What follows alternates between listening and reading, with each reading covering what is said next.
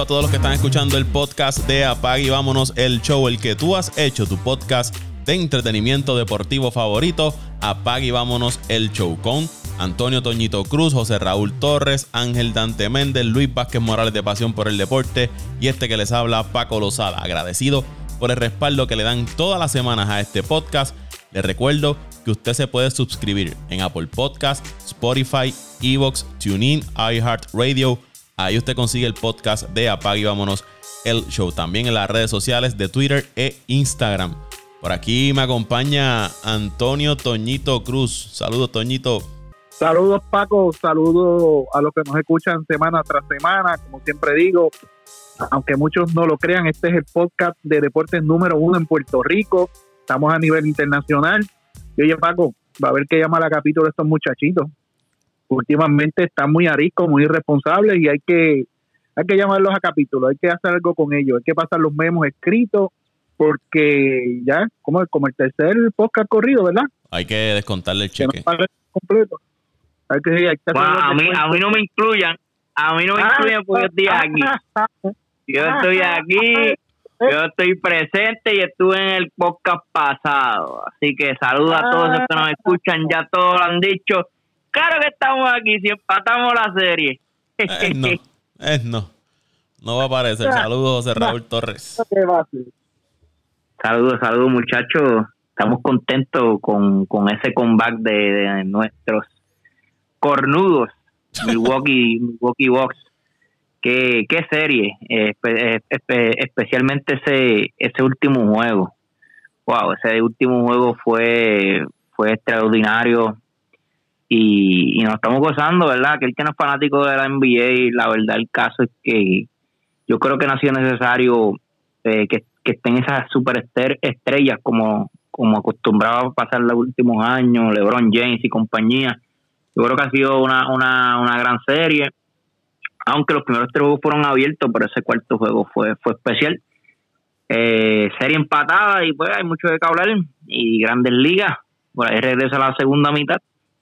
Muchachos, Así que saludos. Ya José Raúl hizo la, mini introducción del baloncesto de la NBA. Esa serie del equipo de Phoenix y los Bucks de Milwaukee empatada a dos. Phoenix tomó de la delantera 2 a 0, ganando los dos juegos en su casa. Y los últimos dos partidos que se están jugando, que se celebraron en Milwaukee, los Bucks salieron por la puerta ancha. Un gran partido, ese último juego, un gran partido de parte de Chris Middleton por el equipo de, Milwaukee y Devin Booker por el equipo de Phoenix. Dos jugadores. Booker anotó 42 puntos, Middleton 40 puntos fueron los que mantuvieron a sus equipos eh, a flote la mayor parte del partido. Creo que Milwaukee sacó ventaja en el momento que Devin Booker se metió en problemas de falta. Eso le dio la oportunidad para que entonces Middleton siguiera anotando para el equipo de, Milwaukee y los mantuviera en juego hasta que lograron obtener ventaja en, el desafío. En el caso de Phoenix, pues los problemas de falta metieron a, Booker en el banco. Quizás se, quedaron sin ese poder anotador que les da eh, Devin Booker. Es importante para, para Milwaukee lo que pueda darle Chris Middleton. Es un jugador que lo hemos hablado, a veces se, se convierte en inconsistente tiene grandes partidos, luego el próximo juego desaparece un poco a la, a ofensiva. Y cuando él anota sobre el 45% de sus tiros de campo, Milwaukee en postemporada juega para 11 y 1, es la marca de, de, Milwaukee, cuando no lo hace, juegan para 3 y 6, eso habla de la importancia de, de, que Middleton sea consistente anotando el balón, algo que me llamó también la atención de ese desafío fue la jugada que realizó Giannis bloqueando a Ayton cuando restaban eh, menos de 1.30 en ese último eh, eh, periodo, cuando ganaban apenas por dos puntos el equipo de, Milwaukee. Una gran jugada de Devin Booker, un pase, un puente aéreo que le hizo a Ayton y Yanis. Salió prácticamente brincando desde el área del tiro libre y bloqueó ese balón a Ayton, lo que evitó que el equipo de Phoenix empatara el desafío y sabrá Dios que hubiese sucedido de ahí en adelante. La defensa de Milwaukee para mí fue clave en esos dos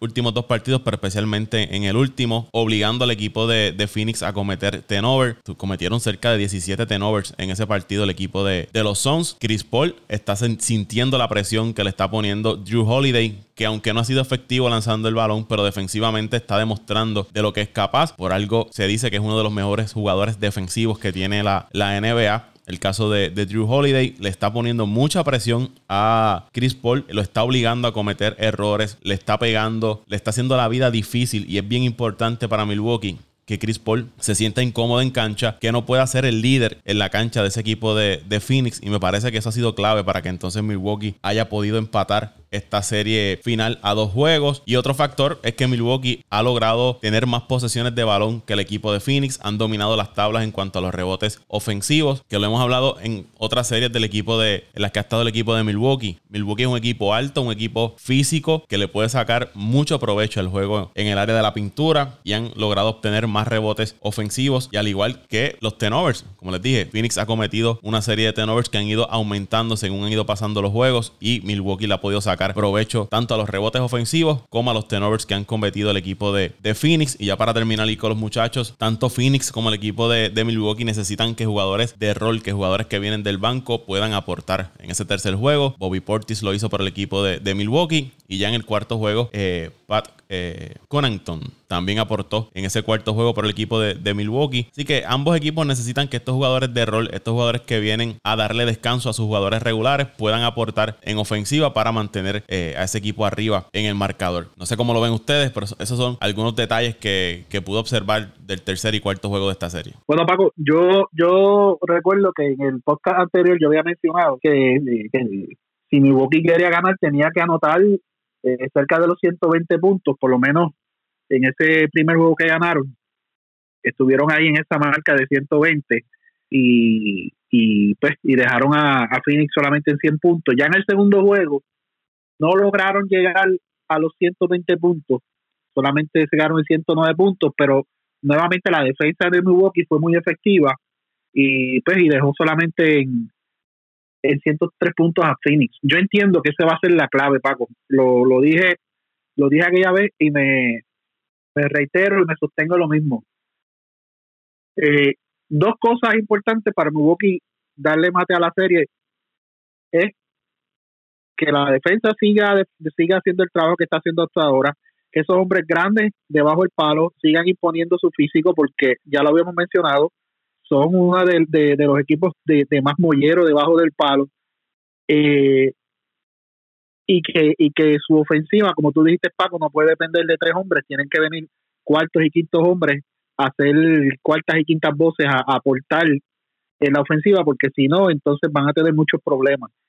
Eh, vamos a ver cómo le va en este juego, que entiendo que es mañana, si no me equivoco, eh, y, y regresan a Phoenix, ¿verdad? si no me equivoco. Sí, el quinto juego, el sí. sábado 17 en Phoenix. El sexto juego va a ser el 20 de julio en Milwaukee. Y el séptimo juego, de ser necesario, en Phoenix el 22 de julio. Aquí, aquí yo entiendo que aquel que logre jugarse un jueguito como va la serie, como están jugando cada cual en su, en su cancha local, el que se robe un jueguito visitante va a tener una gran oportunidad de llevarse la serie.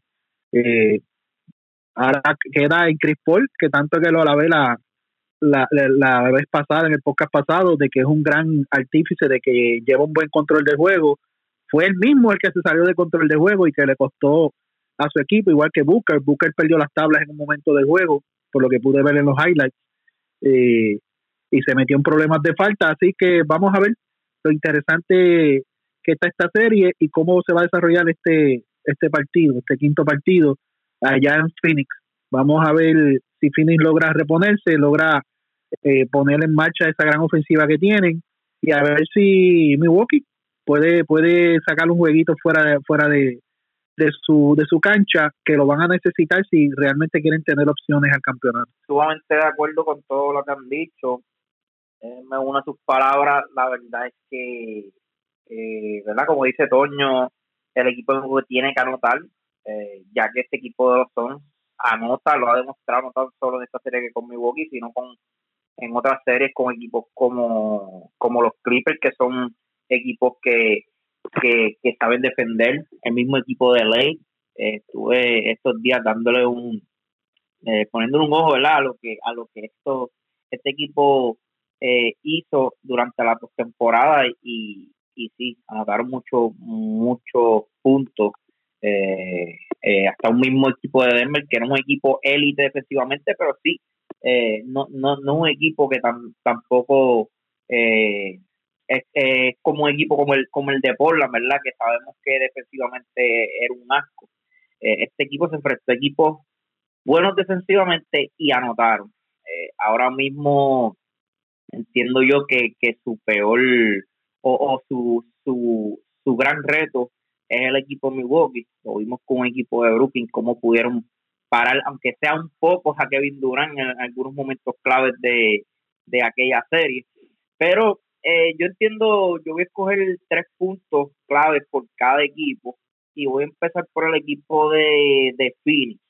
Yo creo que, que uno, uno de los puntos claves para que este equipo pueda salir victorioso y por la puerta ancha de esta serie tiene que, tiene que ser primero la madurez del equipo. Yo entiendo que ese último juego, eh, la inmadurez primero de, de Booker, tremendo juego ofensivo, lo que dio fue un espectáculo, pero tomó unas decisiones bien, pero bien, eh, yo diría, inmaduras. Eh, tú cuando tienes problemas de falta y tú sabes que tu equipo depende de ti ofensivamente, tú tienes que tratar de no, no, no meterte, ¿verdad? En, ese cuarto, quinto, sexto foul. Y lo vimos, vimos un Booker desesperado muchas veces. Eh, de hecho, hubo una jugada que no que los árbitros no cantaron, que, que fue bien criticada, pero esa, esa iba a ser la sexta falta de David Booker, faltando unos tres o cuatro minutos todavía de juego. tú tienes que pensar como, como líder, eh, tú tienes que pensar que ese juego se puede ir hasta un overtime y sin un David Booker yo creo que no iba a ser no iba a ser difícil para el equipo de Milwaukee salir por la puerta ancha en, en, aquel juego. Eh, esa es una. Eh, la segunda es eh, Chris Paul. Chris Paul es el líder de este equipo y en los últimos juegos, creo que en los últimos tres juegos ha cometido sobre 16 a 17 turnovers. Cosa bien rara de Chris Paul, porque sabemos que si hay algo que, identifica a, este jugador es que no comete de tenover. Eh, el control de balón, eh, la disciplina, la, el, control, eh, el, cómo lleva el juego, el, la toma de decisiones, la gran toma de decisiones en la cancha, ¿verdad? Positivamente es Chris Paul, lo sabemos, y no, y no ha, y no ha podido, no ha podido en los últimos tres juegos hacer el trabajo. en ese último juego, de hecho, hubo hasta en jugadas que que, no, no fue, no fue eh, el equipo de Milwaukee que le, le, sacó el balón o, le cortó el balón, sino él mismo perdía el balón, pases donde no había jugadores de Phoenix. Eh, entiendo que la presión le está atacando un poco a Chris Paul. Y si Chris Paul entra en presión, eh, yo creo que este equipo de Phoenix va a tener problemas. Y la última es, entiendo que, que tienen que ayudar un poco más esos jugadores que entran a ayudar a Ayrton tienen que ayudar un poco a, a Ayrton y yo diría también a Crowder de no, no tratar de meterse en foul. Lo vimos en el tercer juego. Ayrton rápido entró en problemas de foul y Giannis se curó. Luego de que Ayrton estuviera eh, con problemas de foul, Giannis no tuvo, no tuvo problema de entrar a la pintura. Eh, yo creo que esos son los tres puntos claves para el equipo de, de Phoenix la, la, la, yo diría la inmadurez, el, el juego errático de Chris Paul y la ayuda que pueda tener eh, Ayrton debajo del canasto en la parte defensiva. Por otro lado, entiendo que Milwaukee eh, debe empezar, especialmente este quinto juego. No le funcionó los primeros dos juegos ahí en Phoenix. Phoenix eh, jugó, eh, yo diría, no tuvo, este equipo de Milwaukee no tuvo chance esos primeros dos juegos. Pero una de las razones fue que Milwaukee se fue el juego rápido y el juego de distancia con este equipo de Phoenix. Yo diría que la clave para este juego quinto es, tratar de, entrar en la pintura desde, desde, desde que comienza el juego, de la primera posición de juego, tratar de, sacar o, o, de poner en problemas de falta al equipo de Phoenix, especialmente esos jugadores de la pintura, y otra de esas, otra de, de las razones por qué Milwaukee entiendo yo que perdió esos dos primeros partidos fue el mal desempeño de Middleton y, y Holiday. Eh, la verdad el caso que no se vieron, eh, especialmente ofensivamente, yo diría que estos dos jugadores y, diría más eh, Holiday tiene que tiene que meter la bola. sabemos que está haciendo un trabajo excelente en la parte defensiva, pero tiene que meter la bola para así eh, que este equipo de Milwaukee tenga otra otra ayuda ofensiva, porque sabemos que cuando tú estás en tu casa, los árbitros no no siempre, pero la mayoría de las veces eh, el arbitraje eh, se va se, se va un poco para, para el lado del local. Esta vez en Phoenix, este equipo de Milwaukee no puede contar con mucho con mucho eh, jugadas cantadas, con el pito. Tiene que tratar de meter más la bola afuera y ese es el tercer, yo diría la tercera, la tercera eh, razón porque este equipo de Milwaukee perdió los primeros dos juegos y es que no han podido meter el tiro de distancia y creo que este juego quinto va a depender mucho de que este equipo de Milwaukee meta el tiro eh, de tres, que no lo han podido hacer. Lo único creo que fue en, en la serie de, de Atlanta, fue que mejoraron un poco el tiro de tres, pero durante toda la serie, eh, perdóname, la serie de Atlanta no, la de Miami, donde vimos un force que, que desapareció por completo, fue la única serie donde Milwaukee se vio efectivo en la línea de tres puntos pero en las demás series no lo hemos podido ver. Y este equipo de Phoenix mete la bola eh, de. De hecho, para, para, para aquellos que, ¿verdad? que siguen las estadísticas, el equipo de Phoenix logró tener casi un 50% del field goal en el juego pasado y el equipo de Milwaukee un 40-41% y aún así el equipo de Milwaukee salió por la puerta ancha. Eh, yo creo que sí, esas son las tres claves para que el equipo de Milwaukee pueda salir con la victoria es tratar de meter la bola del área de tres, eh, entrar con un juego físico eh, desde ese primer cuarto para tratar de sacar jugadores como Ayton Crowder eh, en problemas de falta. Y la otra es el desempeño que pueda traer Holiday ofensivamente para el equipo de, de Milwaukee. Mi último comentario sobre esta serie es también el trabajo defensivo que ha tenido Yanis sobre Ayton. Hay que reconocer la labor que ha tenido Yanis defendiendo a, a Ayton, que no lo hemos visto tan dominante como lo estuvo en ese primer partido, que fue una de las piezas claves para que Phoenix dominara ese primer juego. Y en ese último partido no fue prácticamente factor. Eh, en el lado ofensivo para el equipo de, de, Milwaukee, lo que estuvo haciendo Ayton, y se debe también en parte al trabajo defensivo que tuvo Giannis. Sí, domina las tablas en cuanto a los rebotes, pero ofensivamente no, no ha sido factor. ¿Qué podemos esperar, muchachos? Se acaban seis juegos, vamos a ver una serie que se va a la distancia. De aquí en adelante será Phoenix gana su juego local, Milwaukee gana su juego local, o ustedes creen que uno de los dos equipos eh, ya con la serie empatada podría tener esa ventaja y entonces ganar estos próximos dos juegos. ¿Cómo ustedes ven, ven la cosa? Yo, yo no sé si van a seguir el mismo ritmo de, de cada cual ganar su juego local. Yo sí repito, el que el que gana un juego como visitante se va a llevar definitivamente la serie, a menos que el otro pues logre, logre hacer lo mismo. Yo entiendo que, que ahora mismo la balanza está para el lado de Phoenix, si, si, sucede lo mismo que los primeros dos juegos, como dije, Phoenix juega demasiado de bien en su casa, eh, ha demostrado un dominio sobre su oponente como, como equipo local. Y Milwaukee nunca ha sido el mejor equipo jugando fuera de su casa. Eso está ya más que, establecido, más que claro. Yo entiendo, Paco, que la balanza está para el lado de Phoenix.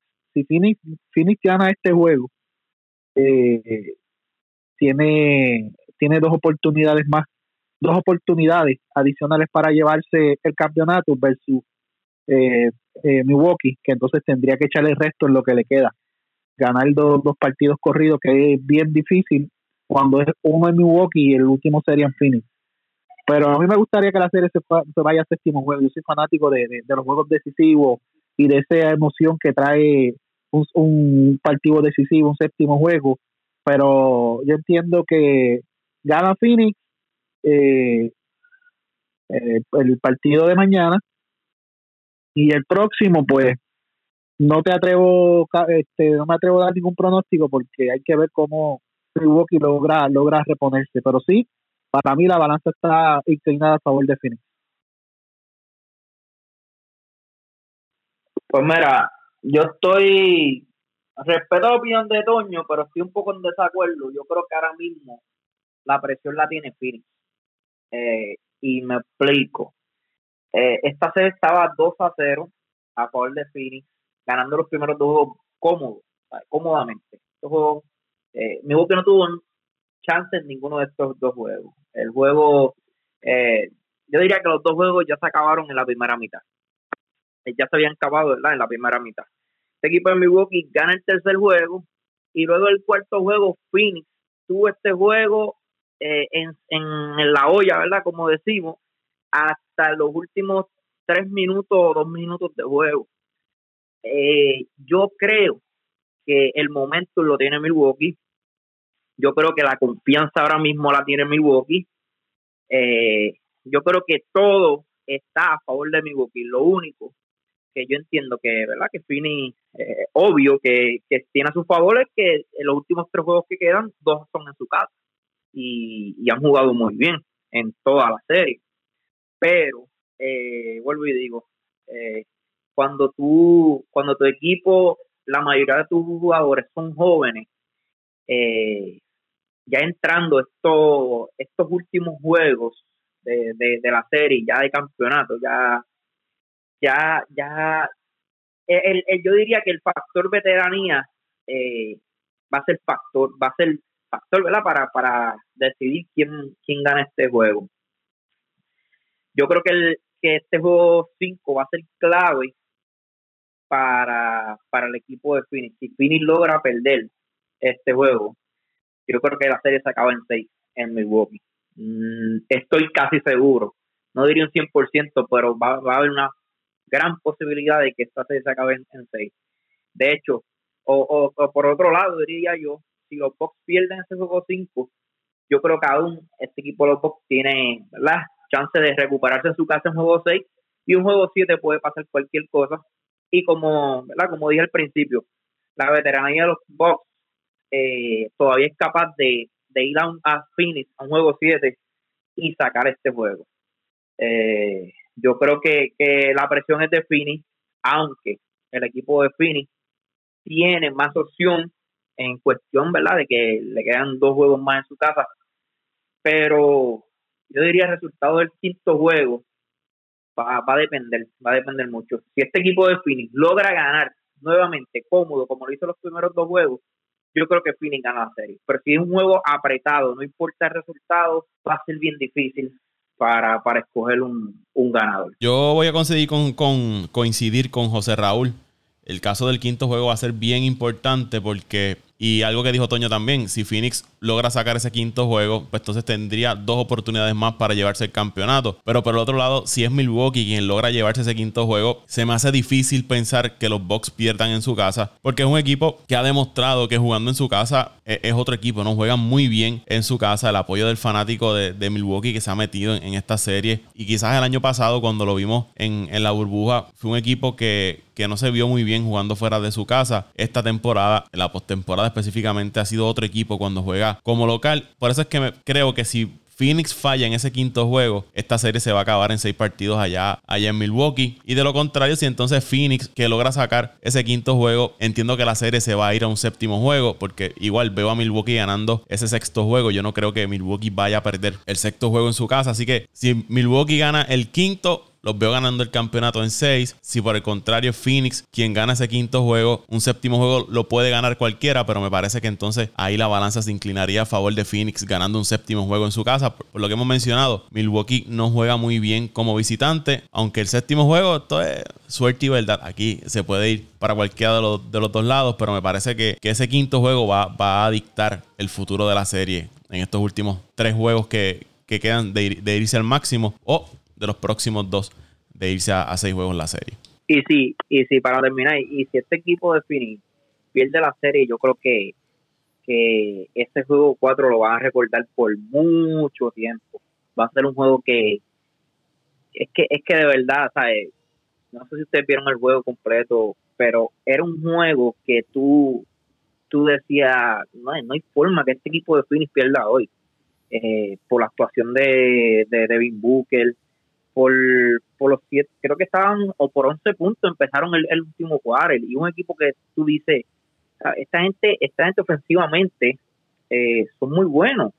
Es bien difícil que, que Milwaukee logre em, este, hacer un run para, para, ¿verdad? para irse al frente en este juego y, y lo hicieron. Creo que anotaron 19 puntos en los últimos 5 minutos, cosa que, que, que es bien difícil de creer y, y más con, con un Chris Paul que tú sabes que, que no comete errores, que, que va a tratar de controlar la bola y verdad eh, anotar esos canastos claves en los últimos momentos, pero no, no pudieron hacerlo, no pudieron hacerlo, pues fueron un desastre, especialmente esos últimos tres minutos de juego. Eh, dentro, dentro de todo el análisis que hemos dicho, ustedes dos, pues a favor de Milwaukee y yo a favor de Phoenix, eh, coincidimos en algo, que el que se, se robe un juego visitante va a ser el que va a dominar la serie. Y el que ahora mismo tiene esa ventaja de robarse su partido y tiene la obligación de robarte este partido es Milwaukee en este quinto juego. Lo que si Milwaukee, pues como dije, cae en este juego, se le va, eh, se va a hacer más difícil. Tiene que ganar dos juegos consecutivos y uno de ellos fuera de su casa y por eso es que digo que la, balanza se, se inclina un poquito más a favor de, de, Phoenix. Vamos a ver si pueden reponerse emocionalmente de, ese desastre que, como dice José Raúl. La, clave para mí es, el juego de Chris Paul. Debe, tener, debe ser más cuidadoso con el balón, en, especialmente en esa parte final del desafío y lo que le pueda dar en defensa entonces eh, Middleton, eh, perdóname, eh, Drew Holiday encima de, de Chris Paul para mí ha sido eso bien importante para que entonces eh, el equipo de Milwaukee haya empatado esta serie, la defensa. Milwaukee, ambos equipos defienden. El equipo de Phoenix es un equipo que también tiene buena defensa, pero el lado físico para mí está a favor del equipo de, Milwaukee. Jugadores como Brook, López, Holiday, un jugador bastante físico, PJ Tucker. Milwaukee tiene los cuerpos para pegarle al, equipo de Phoenix, que es un equipo más atlético, pero hay que ver si pueden recibir, el, tienen los cuerpos para recibir los golpes que le está, que le está dando el equipo de Milwaukee y ver cuánto pueden durar estar 48 minutos recibiendo golpes de parte del otro equipo y, pegándote y, empujándote y haciéndote la vida difícil es bien importante y creo que me parece que fue José Raúl la madurez también del equipo de, Phoenix va a ser bien importante en el desarrollo de lo que queda de serie porque Milwaukee ya ha estado aquí un equipo de Milwaukee que ha jugado juntos por mucho tiempo, especialmente el caso de Middleton y Giannis, los jugadores nuevos pues PJ Tucker y, y Drew Holiday, pero también son tipos que llevan años en la liga, son veteranos que han estado en series, PJ Tucker ha, enfrentado a los mejores equipos allá en, el oeste cuando estaba con el equipo de Houston. me parece también que ese lado de, la experiencia está a favor del equipo de, de Milwaukee. Vamos entonces al béisbol de las grandes ligas. Entramos ya luego del receso del juego de estrellas. Juego de estrellas histórico, tanto por las actuaciones de Shohei Otani como de Vladimir Guerrero. Toñito está contento porque el oso polar de los Mets ganó la competencia de, cuadrangulares. Se suponía que el jueves 15 de julio comenzara ya la segunda parte de la temporada con una serie entre el equipo de Yankees, el equipo de los Yankees y el equipo de las Medias Rojas de Boston, pero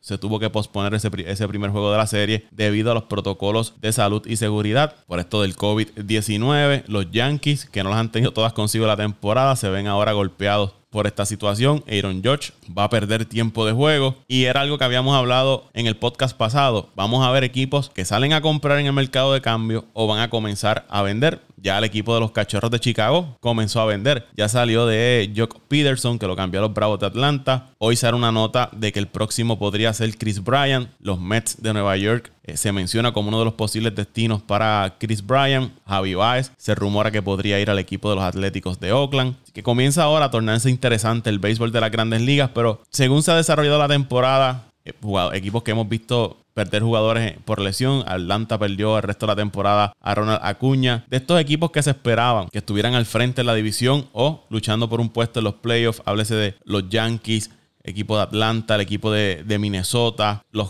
mismos Cardenales de San Luis. De estos equipos, ¿cuál ustedes piensan que van a tener un repunte en esta parte final o esta ya segunda mitad de la temporada para lograr un puesto en los playoffs? ¿O ustedes creen que ya con lo que se ha visto durante toda la temporada podemos decir que está casi ya todo definido en, cada división? No, Paco, eh, eh, yo te diría que para mí, para mí todavía hay equipos con oportunidades. Yo, yo lo mencioné, no sé si fue en el podcast anterior, eh, todavía aún con la pérdida de, de, de, Ronald Acuña, todavía al equipo que más respeto yo le tengo en esa ahí en el este de la, de la Nacional es a los Bravos de Atlanta. Tienen, tienen el material, aún, aún perdiendo a Cuña, aún con los problemas que ha tenido Zuna, que, que pues, prácticamente ha echado su carrera por, por la borda. Eh, aún tienen, tienen el material, Paco, y si logran salir a comprar, óyeme, espero que salgan a comprar piezas buenas, porque ellos quieren tener, un ejemplo, yo viendo el cambio el cambio de, de Josh Peterson en, más en detalle, dan un buen prospecto. Dan un buen prospecto que viene en desarrollo. Entonces te traen un tipo que, que pues, lo vas a tener por un añito, por lo que te queda de año. Eh, si no te sale bien, lo dejas fuera. O sea, tienes que salir a comprar, pero tienes que salir a comprar no solamente para resolver este año, que es lo que han hecho, y le ha salido mal, tienes que salir a comprar para entonces seguir eh, fortaleciendo ese equipo para cuando te lleguen las bajas tener gente en, en el banco o en el roster de los 40 o en ligas menores que tú puedas subir, que puedas traer y que te puedan resolver esos problemas. Que esa ha sido, Paco, la diferencia de los Mets este año. Este año los Mets han tenido muchas bajas. En una ocasión tuvieron, eh, creo que 16 jugadores eh, lesionados casi todos los del, los del los del cuadro regular excepto excepto Lindor, eh, Dominic Smith y Pete Alonso, todos los demás han estado lesionados. Pero han traído unos jugadores de reparto, unos veteranos, como lo son este Jonathan Villar, eh, Pera, Pedraza o Peraza, Peraza, eh, algo así. Y Peraza, Peraza, que era el cierre de Cincinnati, eh, a Kevin Pilar, y, han traído a, pues, que se seleccionó a, al pitcher este, este que trajeron de San Diego, ya se me escapó el nombre, que, que pues que, que han, han, han, han, aunque tú ves los números y no son extraordinarios, pero han resuelto y le han hecho el trabajo y han sido productivos en los momentos clave. Eh, en cambio a otros equipos, pues que como Atlanta, que, que siguen trayendo, como quien dice, jaspando el pegado, buscando muchos resultados con, con poco con poco inversión, eh, a lo mejor, quién sabe ese cambio de, de, parque eh, o, no tanto de parque, porque tenía más ventaja ya en, en, en, en Chicago, Chicago un parque más pequeño, más, más, propicio para los bateadores, pero a lo mejor ese cambio de cultura de, de, organizacional de, equipo le, le conviene pero para mí es un cambio malo para Atlanta. Cambio, cambio malo para Atlanta y un buen cambio para Chicago para comenzar a, la reestructuración que ellos quieren hacer. Eh, yo entiendo que Minnesota ya no tiene ya no tiene break, Paco. Los Yankees todavía tienen break, pero tienen que conseguir eh, las piezas clave, porque tienen tienen tienen material para cambiar, pero tienen que traer las piezas clave. Y, y son pues por lo menos los dos equipos que yo le doy más oportunidades de reponerse es a los Yankees y a, y Atlanta. Todos los demás, ah, y a, y a Anaheim, si logra hacer unos cambios y traer unos lanzadores, agregar unas piezas a su cuerpo monticular, que le hagan el trabajo que no que, que de permitir mucho menos carrera de lo que están haciendo ahora, tienen oportunidad de reponerse. Porque tampoco están muy lejos, ocho, nueve juegos a este tiempo de ventaja del primer lugar no es mucha, no es mucha, no es mucha, este, no es difícil de alcanzar pero por lo menos esos tres equipos, los Yankees, Atlanta y, los Angelinos de, Los Ángeles todavía tienen oportunidad de, de repuntar. Los demás, pues, difícil la situación de San Luis con prácticamente su cuerpo monticular completo inicialista estelar lesionado y pues es lo, lo que te digo Paco esos tres son los que tienen opciones de, de, tener un repunte y todavía opciones de, llegar a la postemporada, ya sea ganando su división o, por el White. Pues muchachos, este, para mí los equipos que aún entiendo yo son pocos. Yo la verdad el caso es que creo que, que el standing no va a haber mucho movimiento.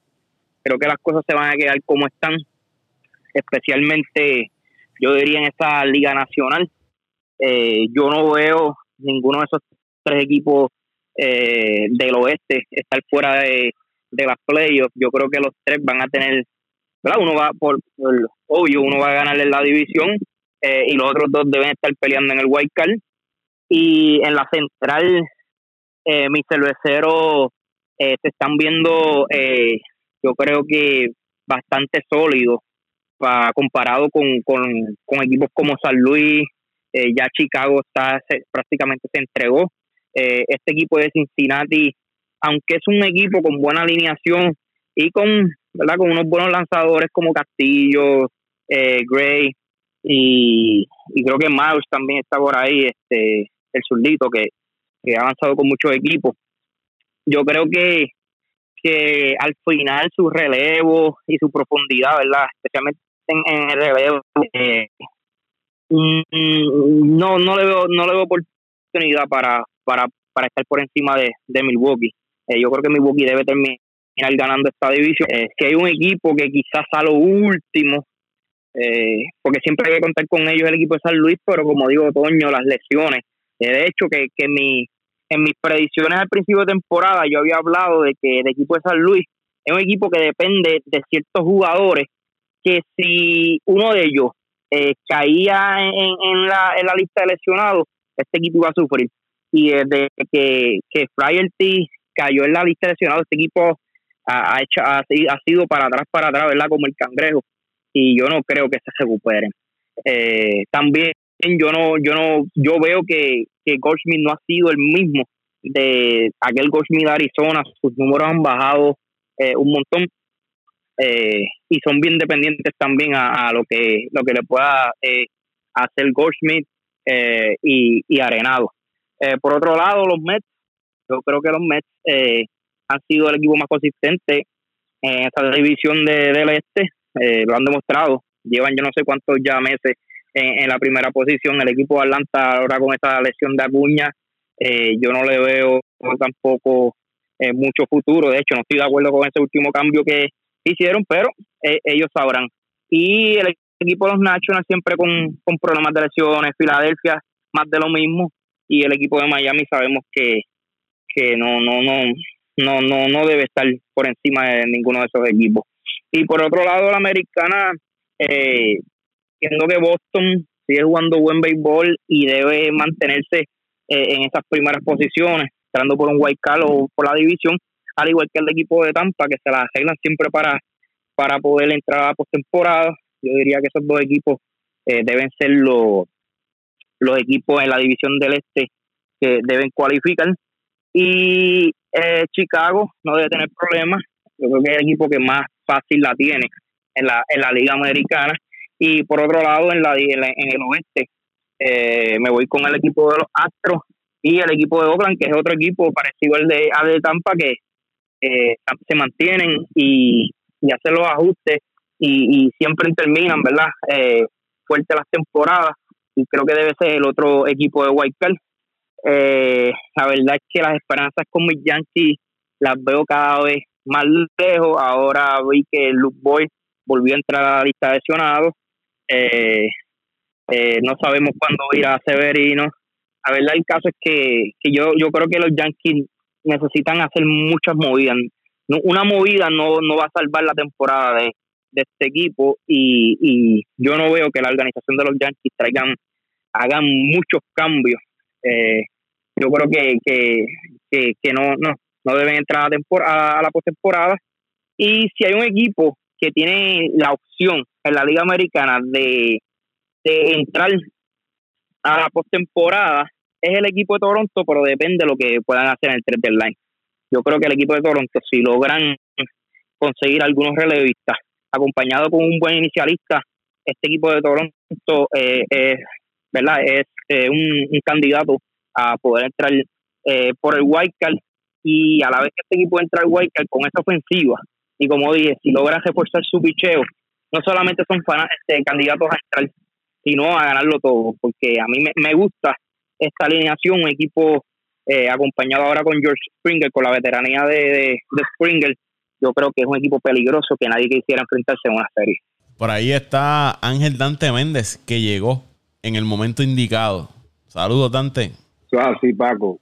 Saludos, muchachos. Saludos a Pitín. Saludos al gran Toñito, el gran Luisito, que no sé dónde anda, pero por ahí debe estar en sus andadas. Eh, estaba escuchando ahí un poquito, entré ahí a escucharlo. Eh, hablando de, todo esto, especialmente de lo que está pasando ahora mismo en, Chicago, estoy haciendo los cops. Ya empezó la venta ya del, del pescado bombado ya en Chicago.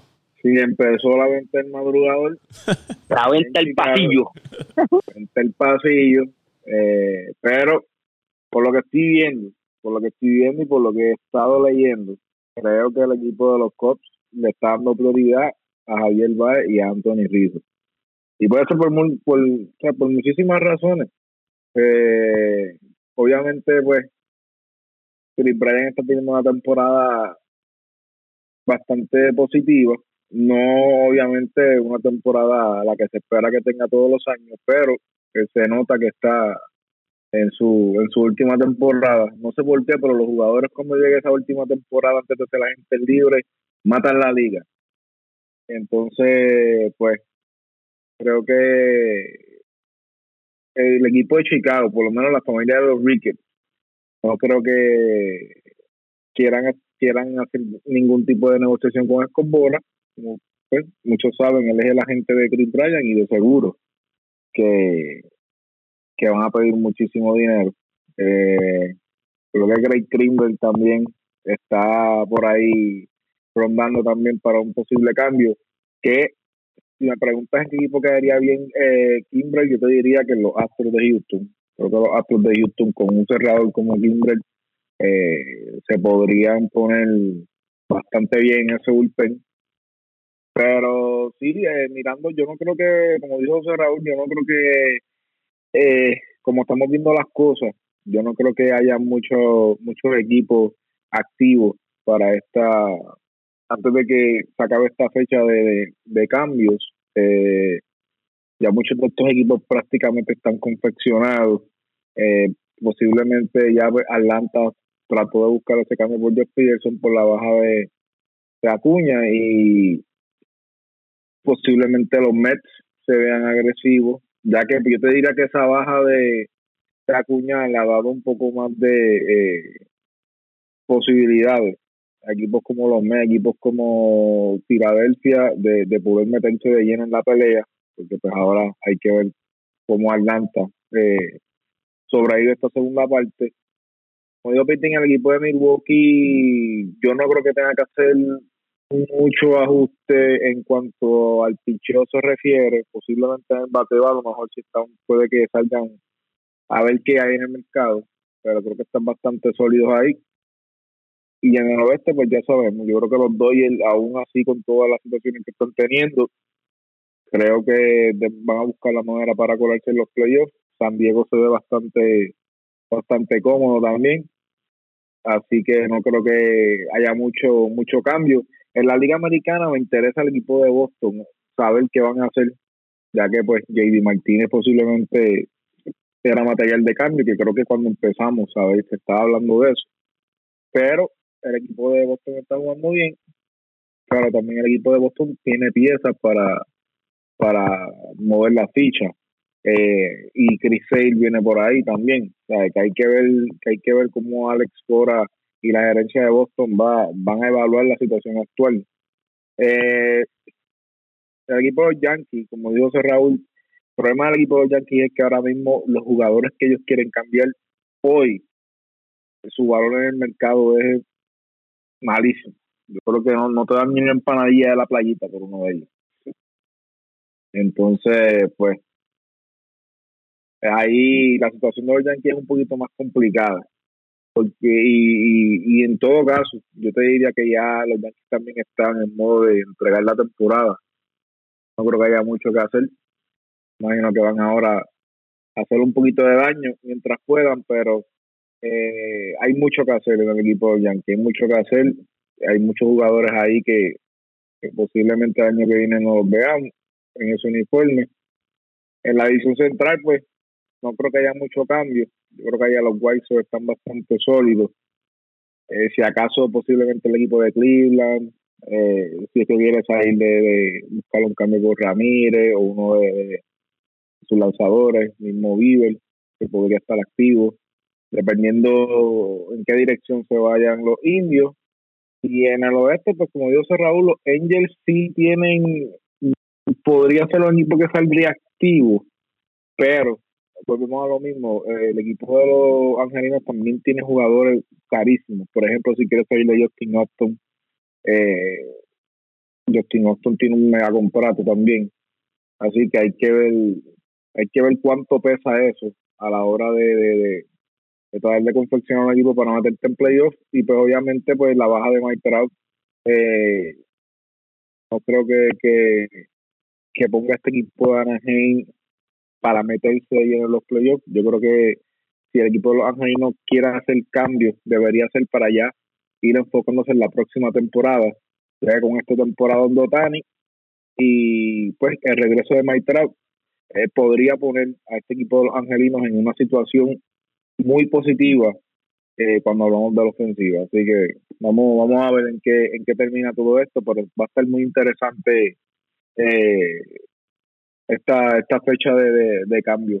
Así que en dos semanitas ya, ya sabremos cómo, cómo quedan los rosters. Me parece en el caso de, de Atlanta y los Yankees, que son dos equipos que se esperaba mucho de ellos esta temporada. Los Yankees la, la pueden tener un poco más complicado que Atlanta, porque tienen equipos como Toronto, que aunque no han jugado como ellos esperaba, pero es un equipo que te puede dar problemas en la división. Y tienes Boston dominando la división cuando muchos no esperaban que estuvieran allá arriba. Tampa, pues siempre uno espera que, esté ahí en esas primeras posiciones batallando, pero los Yankees tienen a un equipo de Toronto y un equipo de Boston por encima de ellos que no se esperaba que estuvieran ahí. Y a eso súmenle toda la situación que han tenido con, con las lesiones. Ahora tienen una situación con COVID-19. Y aunque están jugando por arriba de los 500, me parece que está complicado para, para los Yankees, a menos que logren montar una buena racha una racha de 10 victorias consecutivas o se mantengan entonces ganando todas sus series por delante, pero me parece que, está un poco más complicado que, en el caso de Atlanta. Atlanta por su parte está a cuatro juegos ahora mismo de los Mets, el que está arriba es Filadelfia que está a tres juegos y medio y Washington está más o menos por ahí también, seis juegos del equipo de los Mets, pero estos equipos se han mantenido jugando eh,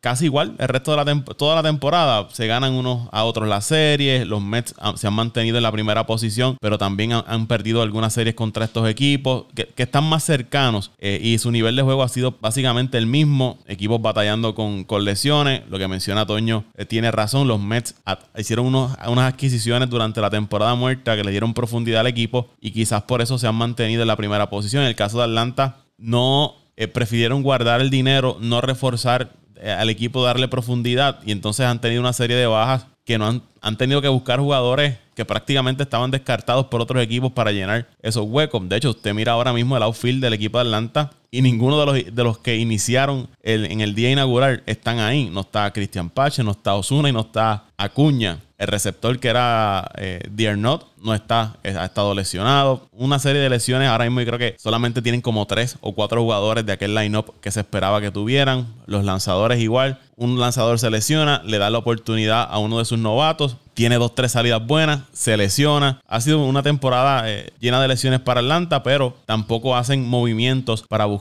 eh, reforzar su equipo trayendo piezas de, de afuera. Vamos a ver qué, sucede con, el equipo de Atlanta. Todavía están ahí. Le quedan varios juegos con el equipo de, los Mets. Pero me parece que entre los Yankees y Atlanta, Atlanta debe tener un poco más de, posibilidades de quizás ganar la división. Por el wild card en la nacional, yo no veo que ningún equipo, con excepción de equipos del oeste, vayan a tener oportunidades de entrar por el wild card. Porque como lo dijo José Raúl, esos tres equipos del oeste, San Francisco, los Dodgers y San Diego, al parecer van a entrar los tres a la, a postemporada. Y en, la central, Cincinnati puede ser la amenaza más cercana que tenga este equipo de, de Milwaukee, pero Milwaukee se ve muy bien en esa división central. No creo que vayan a haber muchos cambios. Si acaso algún movimiento para reforzar la, la ofensiva. En el oeste no creo que ni Seattle ni el equipo de los Angels puedan alcanzar ni a Oakland ni al equipo de, de Houston. Houston ha estado jugando muy bien durante toda la temporada. Han sido consistentes a pesar de unas bajas que han sufrido eh, por COVID, por lesiones. Se han mantenido ahí. Los lanzadores le están haciendo el trabajo que siempre se habló de que era una, debilidad del equipo de, Houston. Y en la central de la Liga Americana tampoco veo mucho cambio. Lo, como lo dijo Dante, las medias blancas están muy cómodas en esa división. Cleveland tiene buen,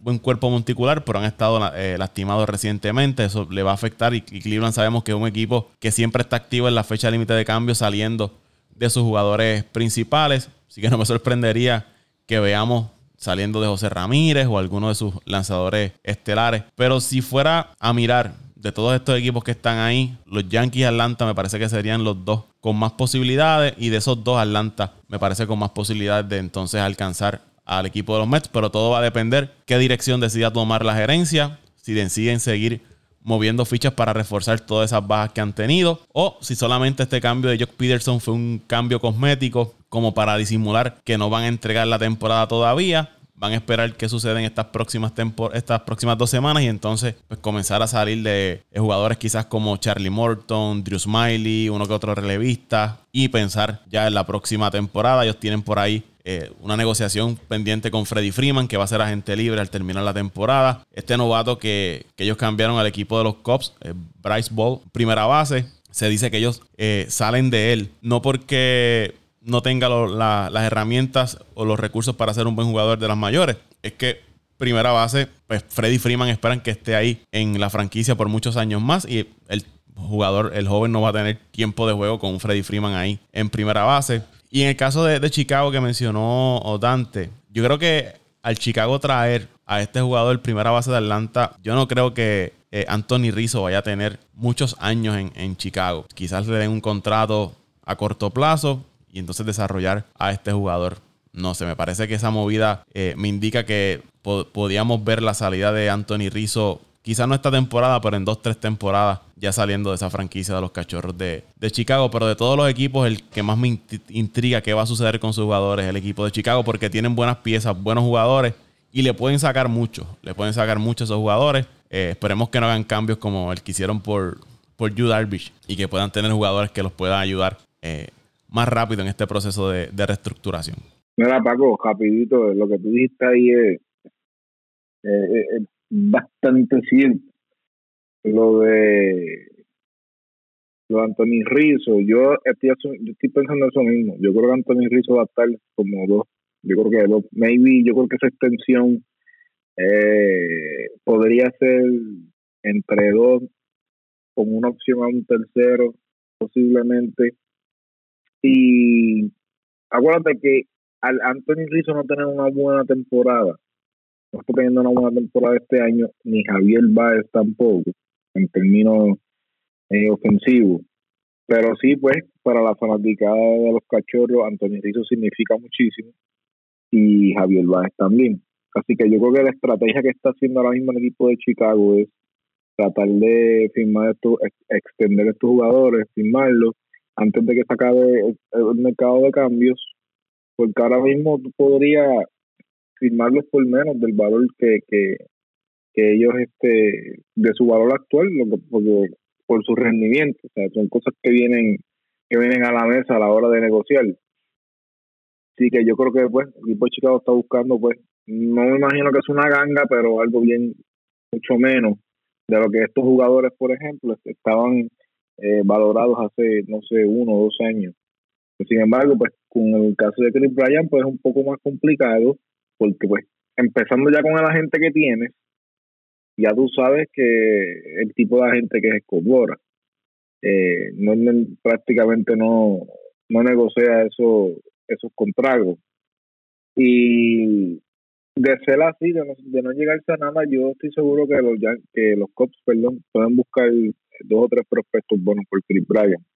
Eh, pero como bien tú dices, oremos que, todo, que tomen unas decisiones correctas que consigan dos o tres jugadores que en dos, tres años puedan estar ya en, en las mayores jugando y, y vamos a ver si podemos salir de Hayward también, porque ese contratito es un año. Hasta aquí este podcast de Apague y Vámonos el Show. ¿Dónde lo siguen en las redes sociales? Bueno, como siempre, a mí me pueden seguir en Twitter en arroba Antonio Cruz 528. Arroba Antonio Cruz 528 en Twitter. A mí me pueden seguir en Twitter, arroba Mendiciano underscore 89, arroba mendiciano underscore 89. En Instagram, J Torres con 2E, J Torres con 2E en Instagram. Ahí me siguen arroba Paco Lozada PR en Twitter, arroba Paco Lozada PR en Twitter. Al podcast lo siguen en Twitter e Instagram como Apague y Vámonos el Show. Apague y Vámonos el Show. Será hasta la próxima semana. Apague y Vámonos el Show.